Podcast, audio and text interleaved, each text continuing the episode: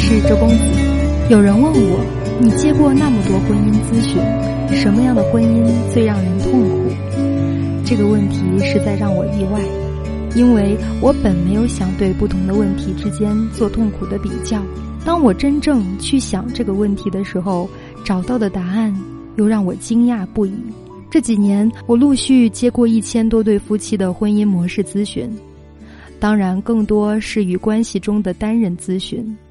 在这些个案中，最痛苦且持续时间最长的，往往是那些把关系变化寄托在期望对方改变上的人。甚至有部分的人在经过长期的精力消耗之后，不仅婚姻关系难见改变，他们的工作、人际关系、生活状态都变得一团糟。想要自我成长，变得更加难上加难。成熟的两性关系不需要为对方负责。在亲密关系里，有一条最重要的原则是：我们在关系里所做的任何事情都是为了自己。有时候这让人难以理解。比如，有人说：“我完全是为他考虑，我没有半点私心，我只希望他过得好。”其实，当我们极度想让对方好的时候，我们也必然是期待这种好能与自我关联。就好比我经常从一些个案里看到一些最无私的举动：一些年龄大、事业有成的男人希望竭尽全力帮助跟自己差距很大的女生，看起来这似乎特别无私，甚至有人想报恩，别人也还不同意。为什么这种特别的好也跟他自己有关呢？我曾经听过有个个案说：“当我看见自己的杰作步步绽放出光芒的时候，你根本无法想象那个时候自己有多激动，甚至比自己成功了都还要兴奋。当他们的成功地图已接近尾声，用另外一个人去刷新对自己的期待和崇拜，这也是一种自我实现的欲望。”很多关系中的一方老是想急着改变对方，其实是内心世界正缺乏滋养。当我们总想要改变对方、拯救对方和只为对方好时，请让自己停下来，问问自己：我所做的这一切跟我自己有什么关联？如果这件事情做得很顺利，我可以从中收获到什么？首先，清晰看到自己的想法，并且问问自己：这是实现自己内心渴望的唯一方式吗？其次，尽可能看到这些不同的选择跟自己期待的区别。另外，鼓励自己做一些之外的尝试。这世界上根本没有太多自己之外的部分，需要我们拼尽全力去改变。没有自我的人，做事情总是首先考虑他人。并把所做的一切都归结于为对方好，而敢于在关系里自私，并且能向自己承认这是自私，恰是一个人成熟的开始。在婚姻中，自我成长比选择更重要。大多数的时候，我们责怪对方不够好，却又习惯这种不够好。就好比有一位来访者告诉我，他说：“先生太没有主见，做任何事情都要先问问他。”就像养个小孩儿，特别嫌烦，心想着如果能选一个更成熟的人就好了。后来他却觉察到，如果真遇到一个很有主见的人，他又难以接受那种别人老是安排自己的颐指气使。所以相对来说，一个这样没有主见的先生，看似让他无比厌烦，实际上这种支配感又让他感觉特别好。在两性关系中，对方也是自己的一面镜子。我们的行为会从对方那里反馈出来。当我们指责对方难以改变的时候，很大程度上我们自己也不愿做改变。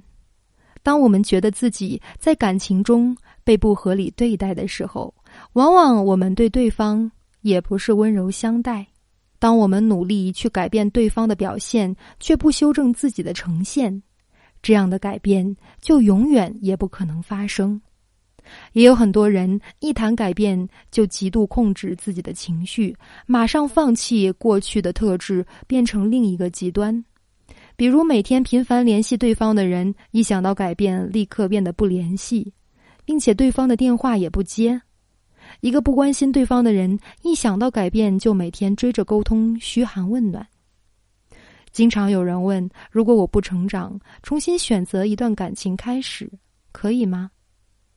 其实每个人都有选择和追求幸福的机会，只是相对来说，一个了解自己的人和一个只想被满足的人，选择本身就存在着很大的质的差异。当我们不够了解自己的内心时，其实无论怎么选，都不会让自己满意，因为我们无法以一种成长的眼光去看问题，就不会真正看到优质的机会。也就是说，我们任何时刻的选择其实是符合那个状态下的心理标准的。如果我们想要改变这个选择的标，就首先要更改自己内在的设置。每个人的成长的终极目标，无非就是活出一个身心更一致的自我。如果我们行为是从内心出发，而不是违背自己，那就是修通自己的方向。如果我们更多在寻找一种方式方法，寻求一个有效的模板或者标准来改变，或许就走到了离自己内心更远的地方。真正的自我成长是尝试着贴近理解自己，支持自己在摇摆不定的行为逐渐找到平衡，发展成为一种有助于让他人更懂得自己特质的呈现。只要有一个人成长了，伤害。就少了。痛苦的模式为什么是两个耗在一起？这其实是两个人都在以一种自己不够认同的方式相互伤害，关系却没有实质性的进步。很多人说我明明很努力，为什么没有改变呢？当我们非常痛苦的去改变对方的时候，实际上只是做一件事情，用我们的推力。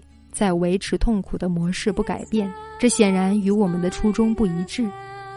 有人说，如果我成长了，对方不成长，是不是也没有用呢？